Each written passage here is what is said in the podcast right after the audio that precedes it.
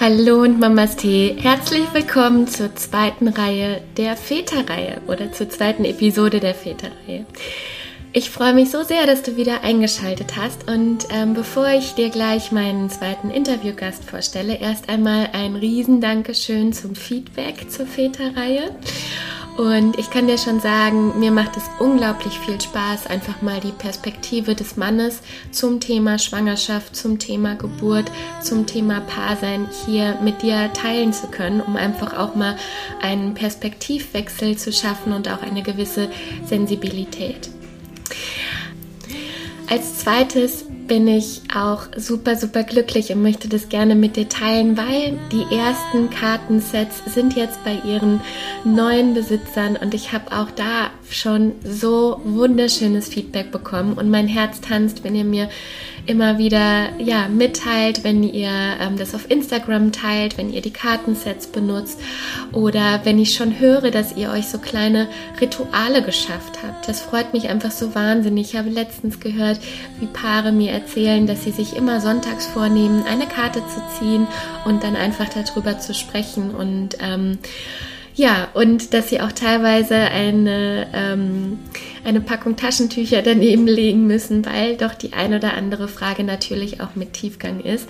Und ähm, ja, es freut mich sehr. Lasst mich bitte unbedingt daran teilhaben, wie das Kartenset ähm, bei euch in euer, euer Leben, in euer Paarsein sozusagen Einzug nimmt.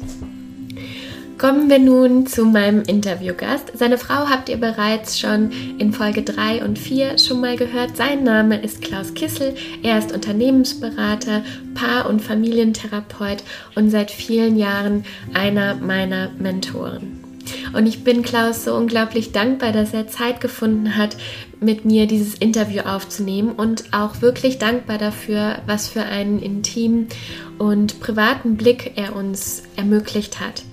Und wir sprechen mit ihm darüber, wie es für ihn damals war, als seine Frau bereits den ersten Sohn mit in die Ehe gebracht hat, wie sich sein Vatersein daraufhin entwickelt hat und wie es dann war, als die zwei anderen noch hinzukamen.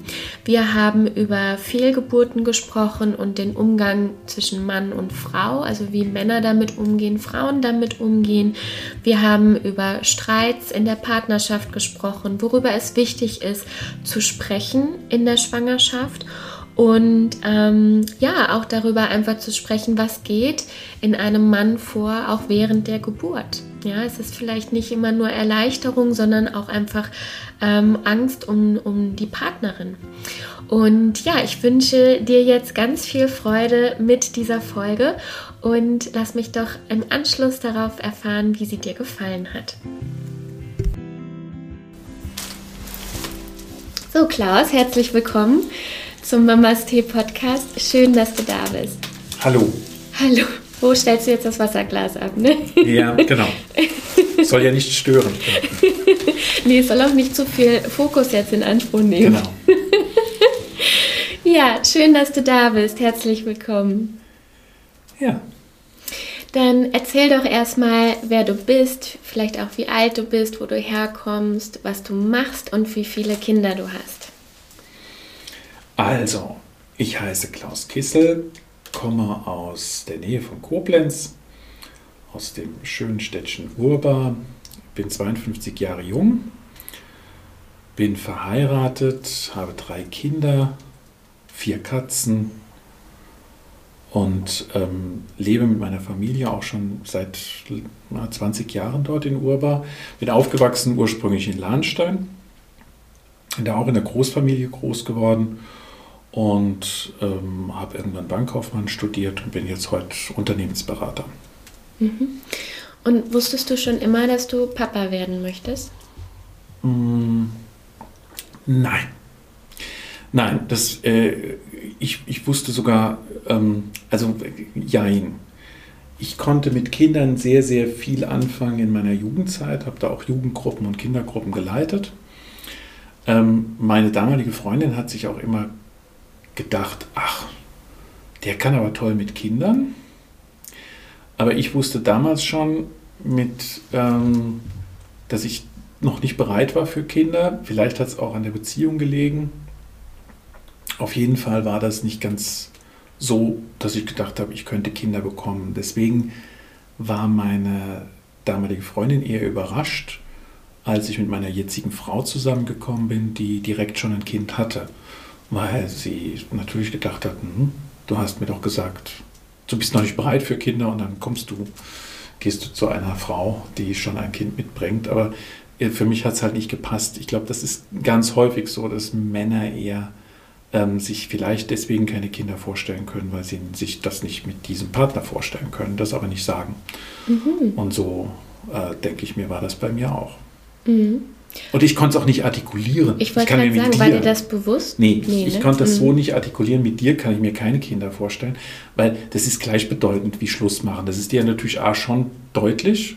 Und dadurch, dass du natürlich noch an, teilweise an dieser Frau hängst, aber merkst, irgendwie kann das eigentlich keine Zukunft geben. Mhm.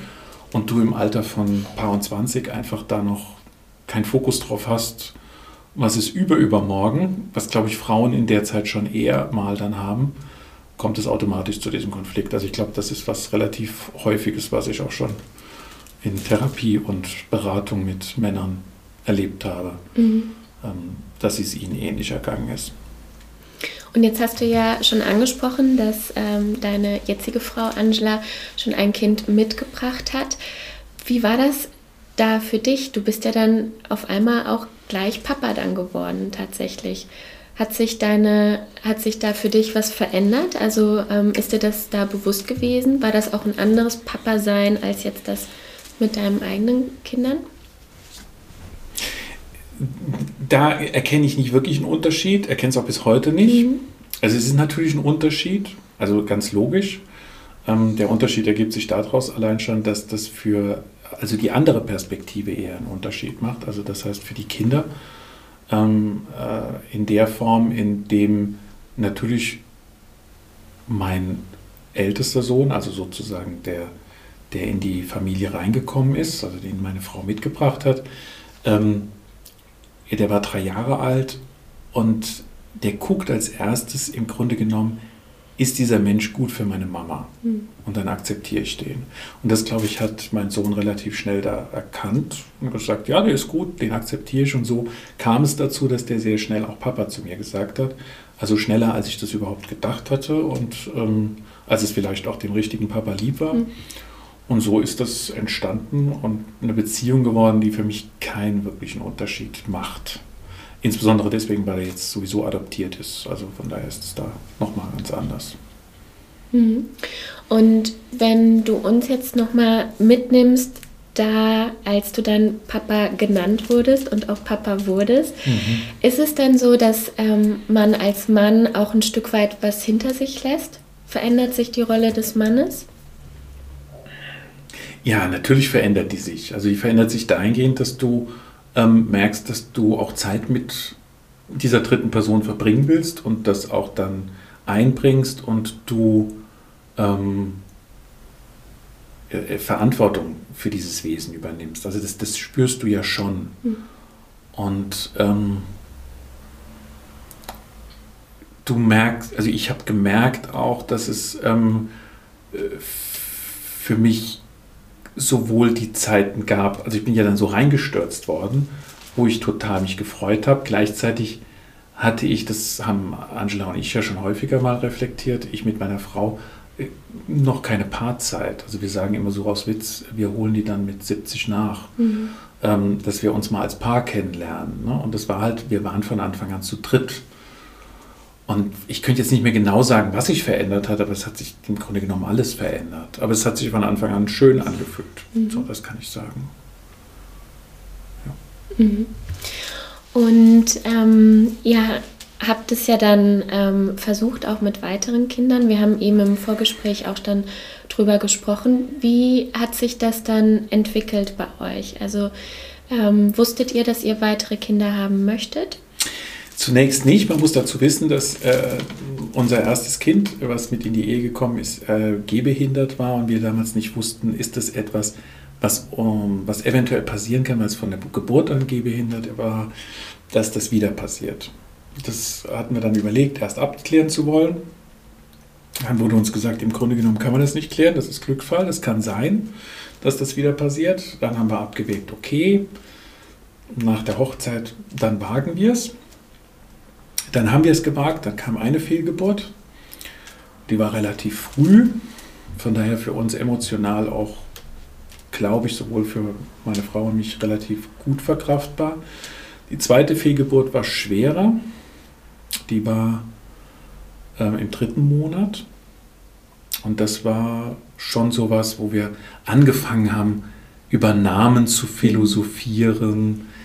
Uns, also wir haben noch nicht das Nest bereitet, was man dann ja so macht, aber so angefangen zu mhm. überlegen, wie wird das dann etc. Und es war eine Vorfreude da. Und das war dann ganz spannend, die Fehlgeburt. Also spannend klingt jetzt ein bisschen also wirklich tragisch und spannend mhm. zugleich. Spannend deswegen, weil es aus psychologischer Sicht so war, dass ich an dem Tag, wo die Fehlgeburt war, meine Frau erlebt habe in direktem, okay, klar, Aktionismus, wir gehen jetzt ins Krankenhaus, ist passiert, ist vorbei, abgehakt. So kenne ich meine Frau nicht. Und ich war komplett, stand neben mir. Mhm.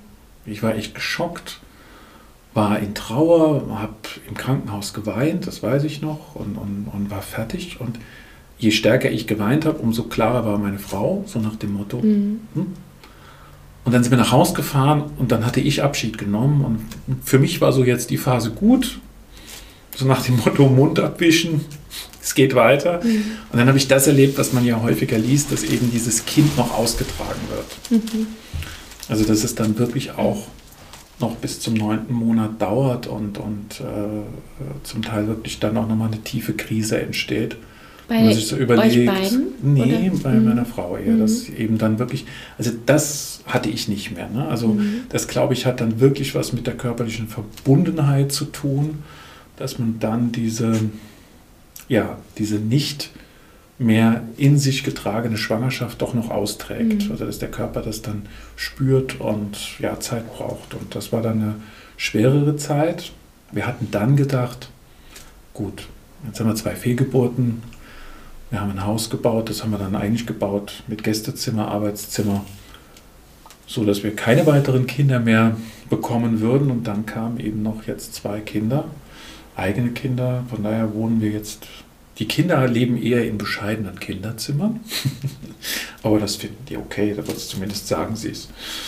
Und ähm, freuen uns, dass das dann noch geklappt hat. Mhm. Wenn du wenn wir nochmal dahin gehen ähm, zu dem Punkt der Fehlgeburt, weil es wird ja wahrscheinlich mehreren Paaren so gehen, die das erlebt haben. Was kann man als Mann da auch machen in dieser Zeit? Also du hast gesagt, ähm, es hat auch die Zeit noch gebraucht bei deiner Frau und es wird so ausgetragen. Ähm, wie, wie hast du die Zeit erlebt und was kann man als Mann, als Partner da tun?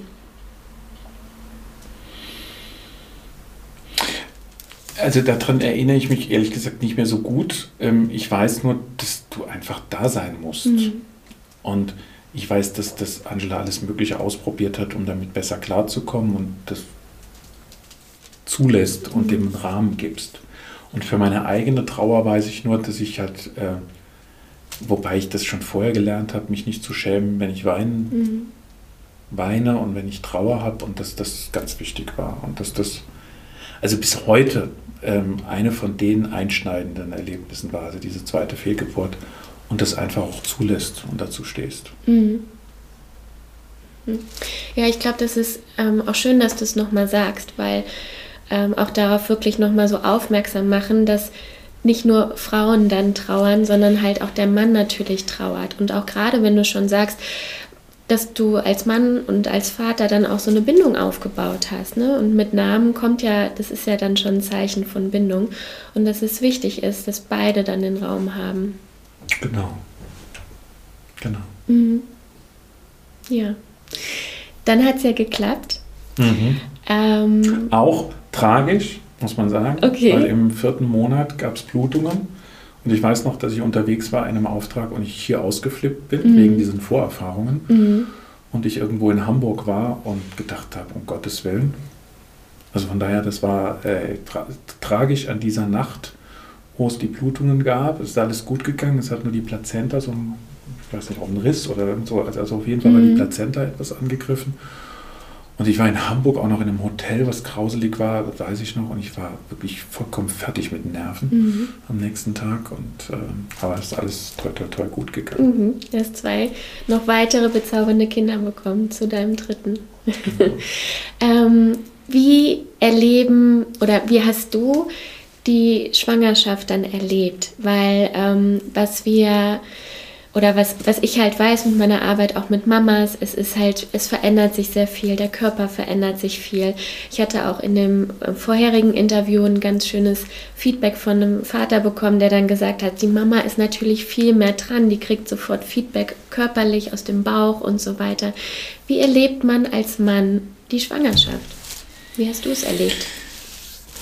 Also, ähm, ganz unterschiedlich. Zunächst einmal fand ich das erste Mal spannend, auch wie sich der Körper meiner Frau verändert hat. Und da gibt es überhaupt nichts, wo ich irgendwie was mit Ekel oder sonst was, was man vorher gelesen habe, das hatte ich überhaupt nicht. Im Gegenteil.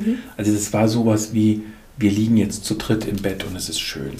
Ja, also das war ganz, das war anziehend, das war, ich weiß noch, wie viele Fotos ich damals gemacht habe, auch von ihr und das war einfach alles, ähm, ja, verbunden.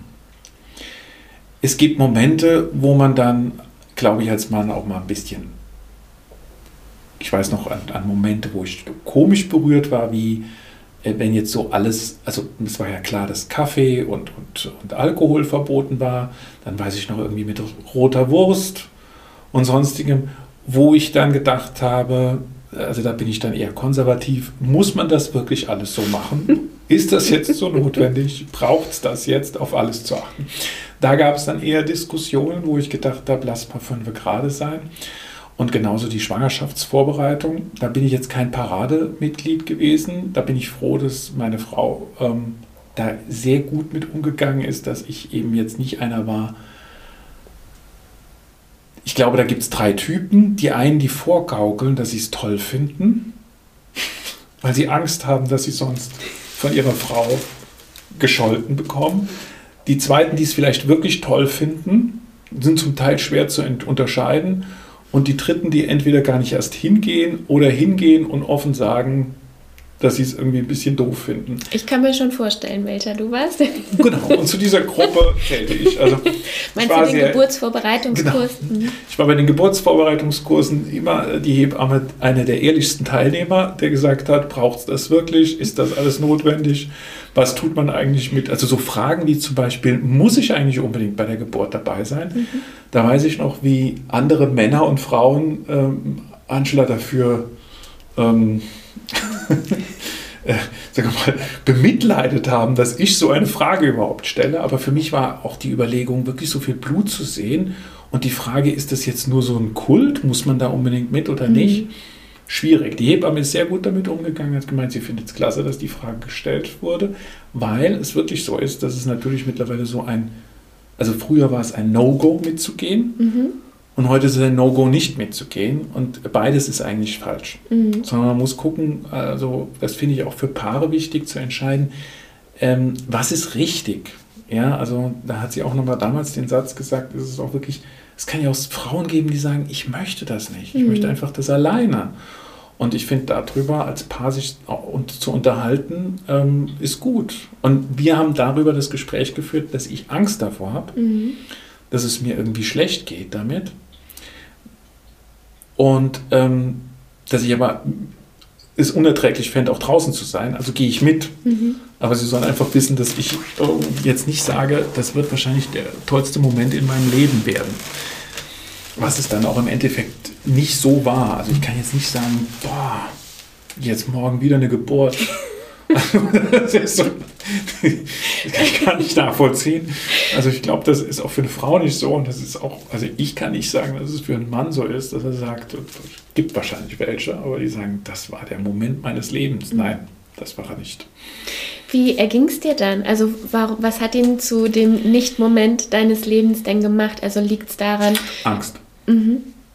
Angst um meine Frau. Also ich weiß auch, dass ich ähm, jeweils das Geschöpf, was dann unten rausgekommen ist, sozusagen erst ein paar Minuten später wirklich wahrgenommen habe. Mhm.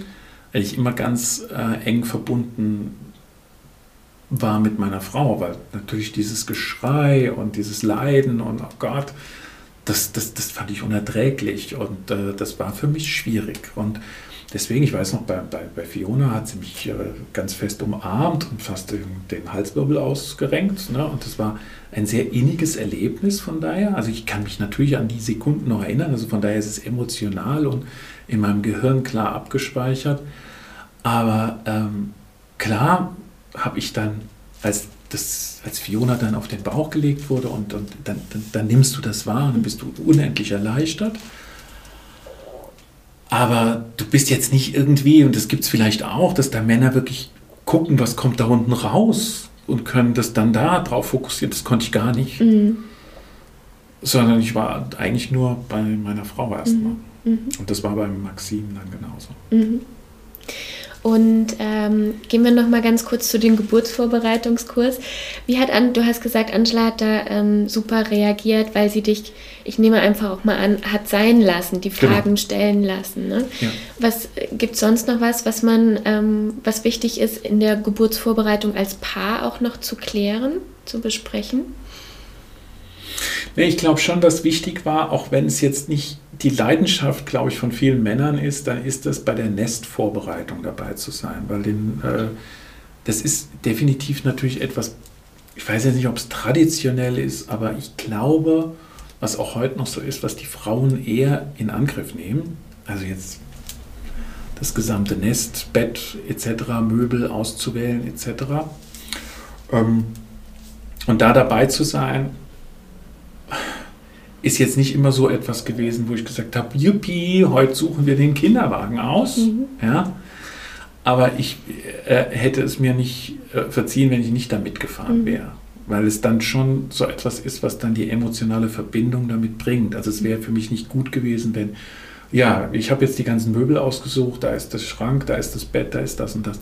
Damit wäre es mir nicht gut gegangen. Sondern ich glaube, das ist schon wichtig, dass man das als Paar macht und dass man da über, das ist natürlich Geld, Farbe, also auch einfach äh, einen Zusammenhalt findet, auch wenn die größeren Anteile von Vorschlägen von Angela kamen, wie du dir vorstellen kannst. Mhm. Aber eben, ja, das war schon, auch, das ist auch wichtig, das gehört dazu.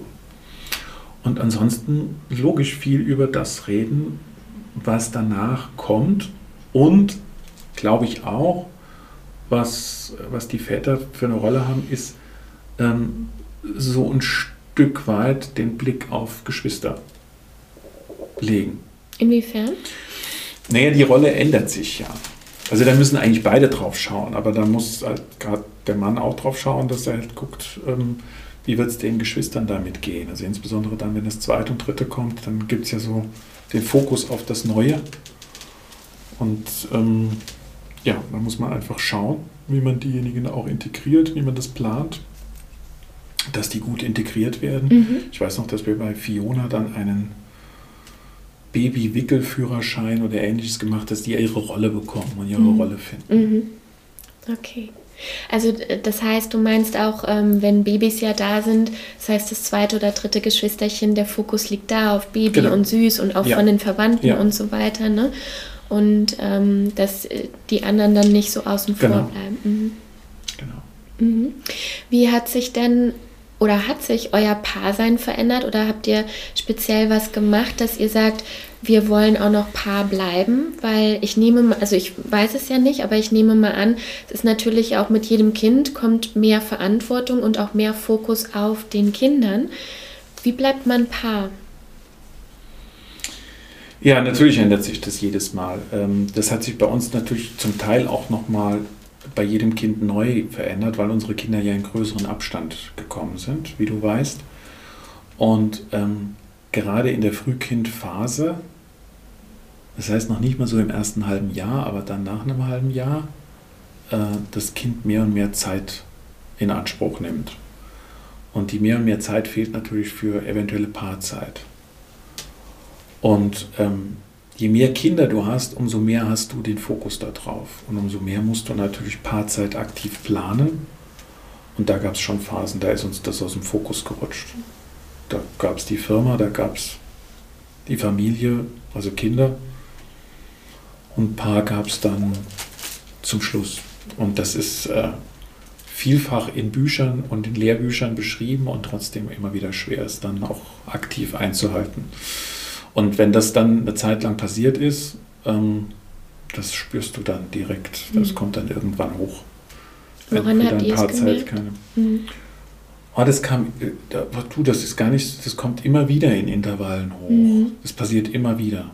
Das, also das ist jetzt sogar in der Corona-Zeit mal gewesen wieder, dass wir zu viel Zeit, äh, ich in der Firma, dann äh, die Kinder zu Hause, Homeschooling etc., das ist die beste Phase mal wieder gewesen, wo du dann plötzlich merkst, hier, und dann, dann liegen wir uns auch in den Haaren, weil wieder zu wenig Paarzeit. Mhm. Und das ist jetzt gerade auch up-to-date, glaube ich, für viele Paare schwierig, weil du ja auch nicht sowas, ähm, also jetzt musst du es ja noch blöder planen. Mhm. Du musst ja quasi den Spaziergang planen, sonst hast du ja den Theaterbesuch, den du planen konntest oder den Kinobesuch. Mhm. Das heißt, du hast ja ein Ticket gekauft oder hast einen Restaurantbesuch geplant und hast dir dann einen Tisch reserviert. Jetzt ist sowas, äh, wir haben gestern beide gesagt, das Highlight des heutigen Tages war der Einkauf im Rewe. Das kann ja nun auch nicht sein. Ich höre das so oft gerade, ja. Und das, das ist, dann mhm. ähm, so, dass man sagt, ja, das ist halt schwierig. Mhm. Und ähm, dann, dann holen einen die reaktiven Aktivitäten einer Familie und einer Firma ein. Ein paar Zeit ist, kommt dann irgendwann hoch. Mhm. Ach ja, das ist genauso wie Sport machen oder sonst was. Das mhm. fällt dann schnell runter.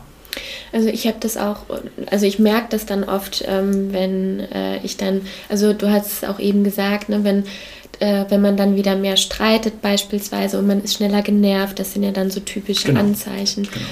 Ähm, bist du dann derjenige, der sagt, du, ich glaube, hier fehlt was? Beide. Beide. Das mhm. wechselt sich ab. Mhm. Also es wechselt sich ab, das kommt eigentlich dann, genau, du merkst es. Also ich glaube auch nicht, dass du, äh, ich, ich, vermute auch, dass alle, die die Ratgeberbücher geschrieben haben, ähm, denen, denen passiert das. Äh, ich glaube auch, dass das dazugehört, dass das passiert, mhm. um sich das dann wieder bewusst zu machen. Also das ist auch ein Fehler zu sagen, das wird uns jetzt nie wieder passieren, jetzt planen wir das, das passiert wieder. Und dann musst du dir das halt wieder zurückdrücken, musst du sagen, so, und jetzt machen wir mal wieder was zusammen, jetzt gehen wir mal wieder. Mhm. Ich glaube, das Wichtige ist, darüber sprechen zu können. Da würde mich jetzt einfach mal aus Frau-Sicht äh, interessieren. Ähm, ist es dann so, dass wenn die Partnerin, also angenommen, das ist dann jetzt Angela beispielsweise und sagt dann, hier du, ich glaube, wir brauchen da mal mehr Paarzeit, kommt das direkt an oder braucht das dann auch erstmal eine Zeit lang, bis, bis es ist? Ja. Hm. Nö. Es ist ja dann schon bewusst. Mhm. Das Problem ist, dass dieser Moment, diese Erkenntnis eigentlich erst nach dem ersten, zweiten oder dritten Streit dann mhm. kommt. Und dann ist es auch egal, von wem sie kommt. Mhm. Also es braucht erst okay, die Leidensphase. Es bleibt eigentlich so die Leidensphase mhm. erst. Und die Leidensphase ist, äh, gehört dazu. Einfach so nach dem Motto, wir haben äh, ja da einfach was liegen lassen. Das ist auch beim Hausbau so. Also es ist bei allen Projekten so und Kinder gehören da auch zu, wo ein Paar einfach seinen Fokus auf ein Projekt legt und dieses Projekt ist im Vordergrund. Es ist genauso wie jetzt zurzeit vielleicht dem einen oder anderen geht, alles redet über Corona und irgendwie geht es einem auf den Keks. Mhm. In der ersten Zeit der, nach der Schwangerschaft dreht sich ja alles ums Baby. Du wirst ja auch gefragt von jedem, und wie geht es dem Kleinen? Kommt es schon? Irgendwann geht es dir auf den Keks. Du sagst, es gibt doch noch ein anderes Thema. Mhm. und ich bin auch noch da. Ne? Ja. Und dann, dann willst du einfach mal Themenwechsel haben. Mhm. Und äh, ja, so ist das halt. Wenn du den Fokus zu stark auf was rückst, mhm. wird was anderes verloren gehen. Ja, ich finde es super, dass du das auch jetzt nochmal so sagst, ne? weil es ist dann nicht nur, wenn Kinder da sind, sondern auch beispielsweise, wenn beide ähm, selbstständig sind und an einem Projekt arbeiten oder Hausbau oder was auch immer. Also das heißt, wenn der Fokus dann da liegt, und es sind so Phasen, ne? so wie du das jetzt auch gerade berichtest. Ich finde, es ist auch so, so schön, weil das weil wenn man ja drin ist, hat man das Gefühl, man kommt da nicht raus. Es ist wie so eine Wand und man streitet sich dann vielleicht öfters als Paar. Ne? Und ähm, was eigentlich fehlt, ist vielleicht dann diese Paarzeit, aber man hat das Gefühl, man kommt da vielleicht erstmal nicht raus und man stagniert und es ist halt so, es klingt halt auch, als ist es eine Phase und es wäre eine weitere Stufe, die man dann nehmen kann, einfach als Paar. Ne? Ja, und das Tolle ist ja, es entsteht ja eigentlich immer an dem Fokus. Also es entsteht ja, äh, diese Streits entstehen ja, weil man immer tiefer in diesen einen Fokus reinrutscht. Nimm jetzt Hausbau oder nimm jetzt ähm, Kindererziehung. Und ähm, je stärker man sich auf dieses eine Thema fokussiert, umso mehr erlebt man ja den anderen als schwierig. Mhm. Weil man denkt, warum denkt er nicht genauso wie ich? Er müsste doch eigentlich das, dieses Thema, was hier uns jetzt so ja. wichtig ist, genauso wahrnehmen wie ich. Mhm. Und er müsste genauso viel Wertschätzung in dieses Thema reinlegen, was ich tue. Und dann erlebt man den anderen als schwierig und dann braucht man erstmal diese Konflikte, um zu erkennen, ha, genauso schwierig wie der andere ist, bin auch ich. Mhm.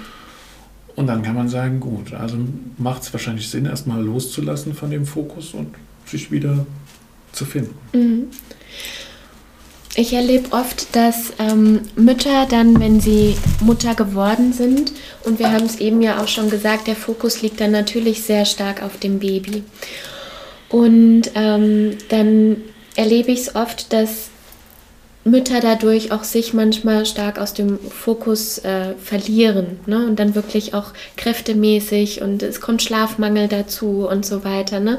sich so aus dem ähm, ähm, ja, aus dem Fokus verlieren und dann manchmal gar nicht mehr wissen, wer bin ich eigentlich? Ich bin irgendwie nur noch Mutter oder so. Ne? Das höre ich dann relativ oft. Wie hast du deine Frau erlebt? Erlebst also hast du da irgendwie eine super Kraft an ihr erlebt, dass du halt sagst, so, boah, da hat sie sich aber echt äh, wahnsinnig äh, verändert oder so. Also wie erlebt, wie erlebst, wie hast du als Außenstehender deine Frau erlebt in dem Mama-Sein?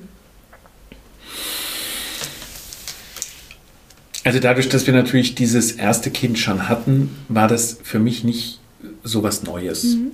Und es war auch nicht mehr fokussiert. Also da haben wir von Anfang an drauf geschaut, ähm, dass es bei dem zweiten und beim dritten Kind nicht mehr Fokus gab als jetzt beim ersten.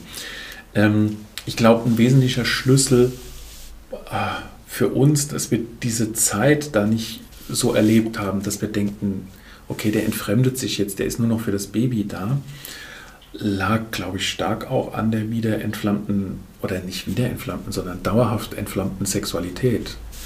Also ich glaube, dass das, dass das ein Schlüssel ist. Ich kann aber nicht berichten, dass das irgendwie mal schwierig war, dass wenn dann die Sexualität verloren geht, und das kann ich schon nachvollziehen, dass das natürlich schwieriger ist äh, und auch erstmal schwierig ist direkt nach der Geburt, ja, und man dann eben auch Wege finden muss wie man die Sexualität auslebt, mhm. ähm, äh, ohne irgendwie mit Wunden oder sonst was dann äh, da in Berührung zu kommen, dann ähm, ist das, ähm, glaube ich, ein wichtiger Schlüssel, weil ich glaube, mhm. dass das wichtig ist für die Frau, zumindest hat mir das äh, meine Frau so gesagt, dass sie sich danach auch wieder begehrt fühlt. Mhm. Und dass es für mich da keinen Durch, also keinen Abbruch gab. Mhm. Und ich glaube, das ist so ein ganz großes Thema. Dieses, ähm, vielleicht hat das mit mir auch damit zu tun, dass ich Angst hatte, da, da Ekel zu verspüren, wenn ich bei der Geburt dabei bin, mhm. was aber nicht war. Also, dass, dass, ähm, dass es da keinen Bruch geben darf. Weil nach wie vor ist Sexualität eine wichtige Bindung mhm. für Mann und Frau und äh, das auch in dem ersten halben Jahr nach der Schwangerschaft. Und klar ist dann auch die Frage, wo schläft das Baby? Schläft das Baby in der Mitte? Schläft das Baby auf der mhm. Seite? Ja, schläft das Baby in einem extra Raum. Mhm. Ja, wir haben relativ schnell es auch in einen extra Raum gelegt, wobei ich da überhaupt keinen Stress ähm, mit hätte, wenn es oder gehabt hätte, wenn es dann auch auf der Seite gelegen hätte. Aber dann wäre es wahrscheinlich eher, also es lag dann häufig mhm. auf der mhm. Seite von meiner Frau. Ähm, aber in der Mitte wäre halt schwierig. Mhm. Und das finde ich auch gehört da nicht hin. Mhm. Also da bin ich so ein bisschen, weiß nicht, ob das traditionell ist oder wie auch immer, aber ich finde, das, das passt nicht. Mhm.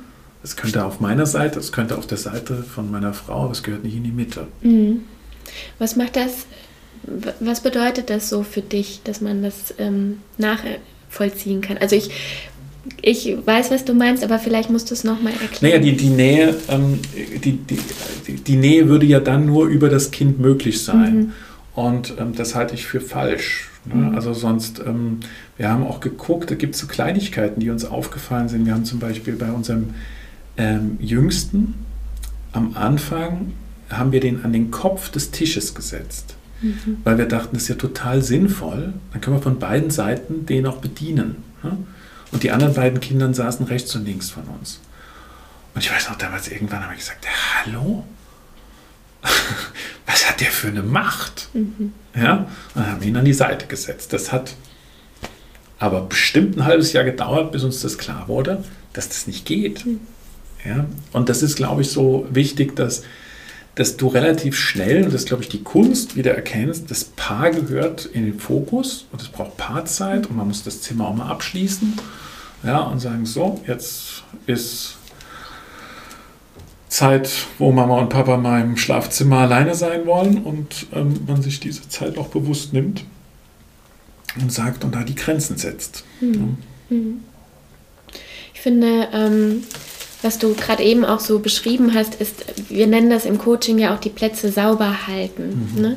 Und das war auch, glaube ich, einfach damit gemeint. Ne? Also so das Kind dann vielleicht nicht unbedingt an den Kopf setzen, weil es dann einfach auch eine gewisse Macht hat und beide bedienen sozusagen, sondern dass es mit integriert wird. Genau. Ne? Und keine, also ja, also keine, keine extreme Sonderstellung dann dadurch hat. Und ähm, ja, weil ich auch manchmal das Gefühl habe, dass das das Kind und vor allem auch Kleinkinder oftmals sehr überfordert, wenn es ständig und alles gefragt wird. Was soll der Papa jetzt essen? Wo soll die Mama sich jetzt hinsetzen? Von wem willst du gefüttert werden und alles?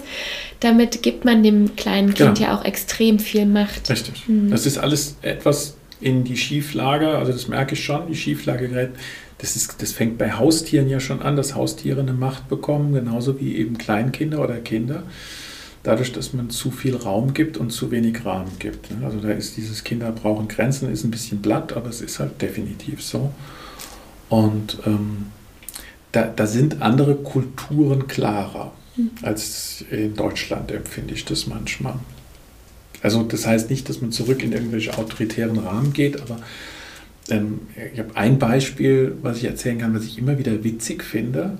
Ich habe ja Beratung gemacht für ähm, Kindertagesstätten, ähm, Führerinnen in neun Bundesländern, zwei Jahre nach der Maueröffnung, die mir erzählt haben, dass sie nach der Maueröffnung die Geflogenheiten des Westens komplett übernehmen mussten. Und eine Geflogenheit in östlichen Kindertagesstätten war, wenn ein Einjähriger, Zweijähriger, da sind die ja schon in diese Kitas da gekommen, in äh, die Kindertagesstätten gesetzt, gesetzt wurden, wurden die morgens getopft. Das Topfen, das kennt man hier in Westdeutschland gar nicht, ging folgendermaßen. Alle Kleinkinder wurden, die noch nicht sauber waren, also die noch mhm. nicht ähm, auf Toilette gingen, mussten morgens eine halbe Stunde auf einem Klo sitzen. Und das waren wirklich solche kleinen Toiletten nebeneinander. Und da saßen die alle nebeneinander. Wer dann Pipi gemacht hat, durfte aufstehen und gehen. Daraus wurde natürlich so ein Wettbewerbsgedanke. Mhm. Man merkte, aha, wenn ich kein Pipi mache, muss ich eine halbe Stunde sitzen. Wenn ich Pipi mache, kann ich aufstehen. Und ähm, genau, diejenigen, die kein Pipi gemacht haben, standen auf und bekamen eine Windel angezogen bedeutete, dass du natürlich bei diesem Kind, ähnlich wie bei Pavlo, ne, sowas suggeriert hast, du, du bist befreit von der Windel und du kannst früher spielen gehen, wenn du auf Klo gehst. Also ein relativ einfaches verhaltenstherapeutisches Konzept. Führte dazu, dass es früher in, laut diesen Tagesmüttern, kein Kind gab im Alter von drei oder vier, was noch in die Windel gemacht hat. Jetzt, nachdem die zwei Jahre lang das nicht mehr machen durften, wegen westdeutschen pädagogischen Ansätzen, hatten die haufenweise Vierjährige, Fünfjährige, mhm. die noch in die Windel gemacht haben. Und da habe ich mich dann schon gefragt, aha, ist diese freie Art äh, der Pädagogik, das finde ich so, so ein fabelhaftes Beispiel dafür, zu sagen, ich glaube, dass das nicht so sinnvoll ist. Mhm. Und dass es da einfach klare Grenzen braucht, damit man dann auch zu einem Erfolg kommt. Mhm. Was sind so aus deiner Sicht, ähm, weil du bist ja auch Paar- und Familientherapeut, ne? mhm. ne? ähm, so die drei wichtigsten Dinge an Erziehung, wenn das Kind dann da ist? Also was ist, was ist, was sind so deine Top 3, wo du sagst, auch aufgrund deiner eigenen Erfahrung ist es wichtig? Also gut, das erste ist die Grundlage ist erstmal, dass, dass du eine Beziehung hast. Das ist immer das, das Wichtigste. Ich glaube, dass da die, die meisten Probleme dran scheitern. Und auch ich erreiche meine Kinder dann nicht, wenn ich jetzt in Pubertätsphasen oder sonst was meine Beziehung mal verliere. Also das kommt ja immer wieder vor, mhm. dass du dann mal mit einem mehr in Clinch bist oder sonst was. Und dann ist immer die Grundlage ist die, dass du zurzeit vielleicht selbst auch ungerecht bist, weil die Beziehung einfach nicht da ist. Mhm. Das Zweite, was ich finde, was total wichtig ist, ist, erwarte keine Dankbarkeit. Also, weil das ist so etwas, womit ich, glaube ich, gequält wurde als Kind selbst und was ich auch nicht erwarten würde. Ich bin froh, wenn sie mal dankbar sind und die sind auch super dankbar, meine Kinder, aber ich würde die nicht erwarten. Ähm, beziehungsweise es gibt Momente, da erwarte ich sie und dann merke ich, dann bin ich ungerecht. Mhm. Also du kommst da nicht raus. Irgendwann denkst du, sag mal, wer bin ich hier eigentlich? Also dann kommst du zu solchen Sätzen und dann merkst du aber, dass das nicht dein Auftrag ist. Und dass du das äh, eigentlich in gewisser Weise nicht erwarten darfst. Aber wenn, wenn es ginge, dann wäre das, glaube ich, optimal, wenn du davon loslässt, Dankbarkeit zu erwarten. So, und das Dritte ist, glaube ich, das, was, was äh, ich mir immer am meisten selbst sagen muss, ist halt qualitative Zeit zu haben. Mhm. Also sich das zu nehmen, mhm. egal wann. Mhm. Und das äh, ist etwas, wo ich ja, häufig selbst mehr oder weniger manchmal dran scheitere. So. Mhm. Ähm, gibt es etwas, was du, du, ich weiß, dich kann ich das fragen, was fandst du doof am Papa sein? Gab es da irgendwas, wo du sagst, das ist jetzt doof, dass das sich jetzt so verändert hat?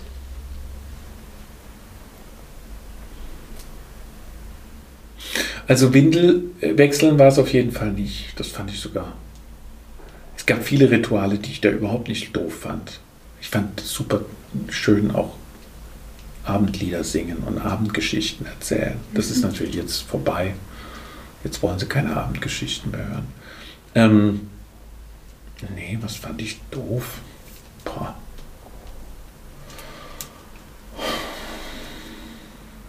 Nee, so auf Anhieb fällt mir da ehrlich gesagt nichts ein, wirklich nicht. Also klar, es gibt immer, also das sind Kleinigkeiten. Es gibt Momente einfach, wo du denkst, also die Momente gibt es, glaube ich, immer, wo du denkst, du würdest da am liebsten auf die Straße stellen und Verkaufsschild dranhängen und sagen, jetzt, jetzt reicht's, es geht mir einfach auf die Nerven. Mhm. Und du denkst, warum hast du das ganze Projekt gestartet? Zu zweit wäre es auch schön geworden.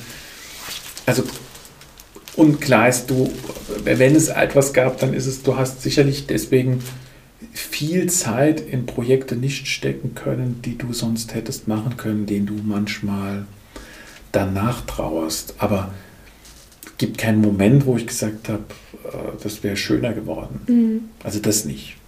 Sondern es gibt eher sowas wie, ja, geht halt nicht. Mhm. Also etwas, was Klaus als Klaus Genau, also was ich, was ich mhm. natürlich, äh, ich meine, klar, das ist, äh, ich war vor meiner Ehe begeisterter Wanderer und habe halt ganz viel gewandert.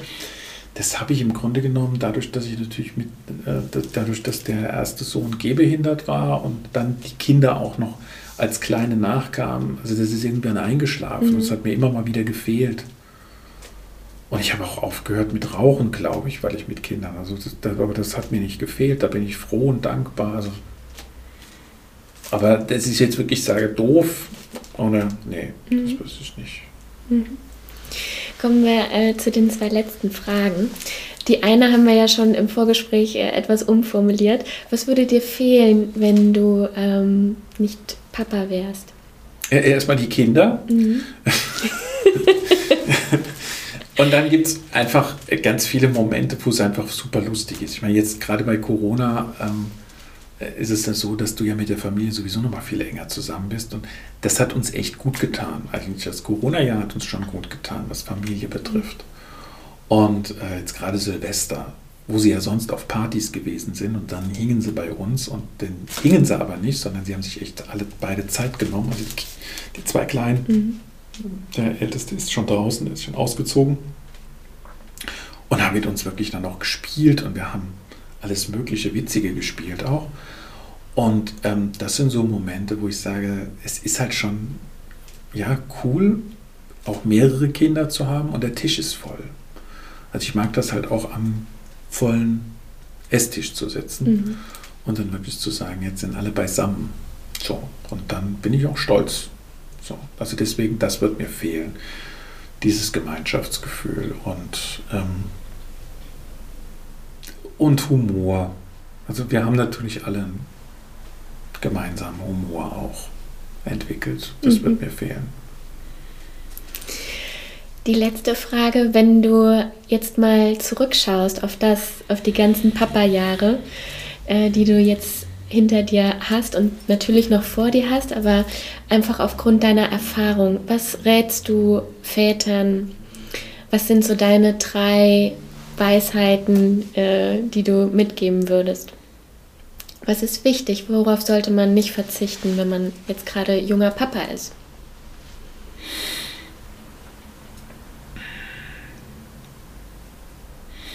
Also auf jeden Fall äh, das, was wir schon besprochen haben, ähm, eben dieses Papa-Sein nur als Teil seiner Verantwortung zu sehen und mhm. die Verantwortung halt ganz klar noch zu sehen. Und du bist auch so ein Stück weit, weil ich glaube, logischerweise geht der Fokus auch von der Frau sehr stark auf das Kind, dass du auch für das Paarleben ein Stück mit Verantwortung trägst. Also ich glaube, gerade in den ersten Jahren ist es wahrscheinlich wichtiger, dass du als Mann sagst, lass uns mal wieder ins Kino gehen. Mhm lass uns mal wieder was essen gehen. Weil die Frau sich, zumindest bei mir war das so, sich viel stärker nochmal verantwortlich fühlt gegenüber das Kind. So, also das heißt, da sehe ich schon in der, also ja, im Zweifel sollte der Mann dafür sorgen. So, so das wäre eins. Das zweite ist, dass ähm, also ich glaube, dass es äh, wichtig ist, ähm, die Rolle wahrzunehmen, die man eben bei den verschiedenen Geschlechtern hat. Bei den Jungs bist du halt derjenige, der für Kraftspielchen dafür da bist. Und du musst eben auch mehr Grenzen setzen. Mhm. Und du hast dann ganz andere Rolle. Bei den Männern, also bei den Jungs war ich halt immer derjenige, der halt mal gebrüllt hat und der mal mit denen sich gekloppt hat im Bett und Spiele gemacht hat wie zwei Löwen und sonst was, also die ganzen Rollenspiele, weil das weiß ich, ist jetzt nicht unbedingt das, was die Frauen sich intensivst wünschen. Also da einfach seine Rolle wahrnehmen. Und bei den Mädels bist du halt eher der Prinzessinnen also so war ich Vater, der halt tolle Geschichten erzählt oder mhm. sonst was. Also da einfach deine Rolle gucken und deine Rolle suchen und die auch aktiv besprechen mit deiner Frau. Ähm, was ist deine Rolle, dass man sich die wirklich auch gegenseitig aufteilt. Mhm. So, dritten weiß ich nicht. Aber das wären die zwei wichtigen, die ich sehe. Vielleicht als drittes ähm, noch, was ist als Paar wichtig? Ja, das hatten wir ja schon gesagt. Also für mich diese Zeiten sich einplanen mhm. und wirklich zu gucken, dass das Paar an die Spitze gehört. Mhm. Als, als, ne, also wie können wir klar machen, dass wir definitiv erstmal für uns auch sorgen bevor wir dann anfangen, uns um die, da finde ich immer das Beispiel, ähm, das fand ich damals immer als erstes so komplett, du kennst das ja aus den Flugzeugen, dass man erst sich selbst die Atemschutzmaske aufsetzen soll und dann die von seinem Gegenüber. Ja. Und das ist als Bild wunderbar fürs Paar. Ja. Und auch als, ein, als, und auch als Person. Genau. Also man ist zwar Paar, man ist Eltern, aber man ist auch noch Richtig. Einzelperson. Und so ja. ist es auch. Das Paar muss sich erst die Atemschutzmaske aufsetzen und dann ja. werden die Kinder gefüttert. Ja mein Lieblingsbeispiel. Wie schön, dass wir damit enden. Ich danke dir so sehr für deine Zeit. Ich weiß, Gerne. die ist begrenzt. Vielen, vielen Dank für auch deine sehr ehrlichen Antworten und äh, den Einblick auch in deine Erfahrung und in dein Papa-Sein. Vielen, vielen Dank. Gerne.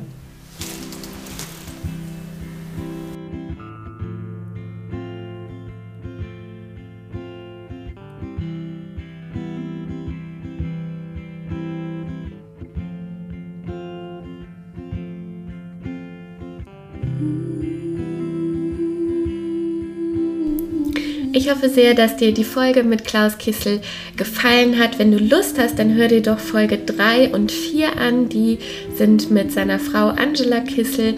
Ähm, einmal ist die vom 30. November und einmal vom 8. Dezember 2020. Auch ein richtig spannendes Interview und sie ist auch Paar- und Familientherapeutin. Und ja, wenn dir die Folge gefallen hat, teile sie doch gerne mit Freunden. Ähm, überleg mal, für wen könnte die Folge, die Väterreihe auch gerne für Männer, die auch vielleicht noch nicht Väter sind. Ich finde, in der Väterreihe ähm, ist es auch richtig schön und man erfährt unglaublich viel. Und es könnte natürlich auch für Männer interessant sein, die noch nicht so weit sind, aber ähm, vielleicht mit dem Gedanken dann auch mal spielen. Also teile sie doch gerne mit wem auch immer die Folge interessant sein könnte. Hinterlass mir gerne eine 5-Sterne-Bewertung bei iTunes. Das unterstützt mich und meine Arbeit und gibt einfach mehr Menschen die Möglichkeit, diese Folge zu hören. Ich wünsche dir nun alles, alles Gute und ich freue mich auf nächste Woche. Da haben wir Robert Hofmann, er ist Hypnotherapeut und er erzählt uns, wie er seine Frau in der Schwangerschaft unterstützt hat mit Hypnose und Meditation. Und ähm, ja, sie haben eine ganz, ganz tolle äh, und reflektierte Paarbeziehung.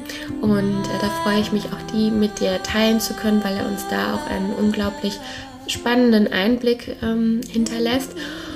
Und ja, ich überlege tatsächlich, das weiterzuführen, vielleicht einmal im Monat tatsächlich ähm, Väter weiterhin zu interviewen. Ich, mir macht es unglaublich viel Spaß und ich finde es sehr, sehr wichtig, um ähm, auch diese Seite einfach zu beleuchten. Mach's gut, Mamas Tee, bis nächste Woche.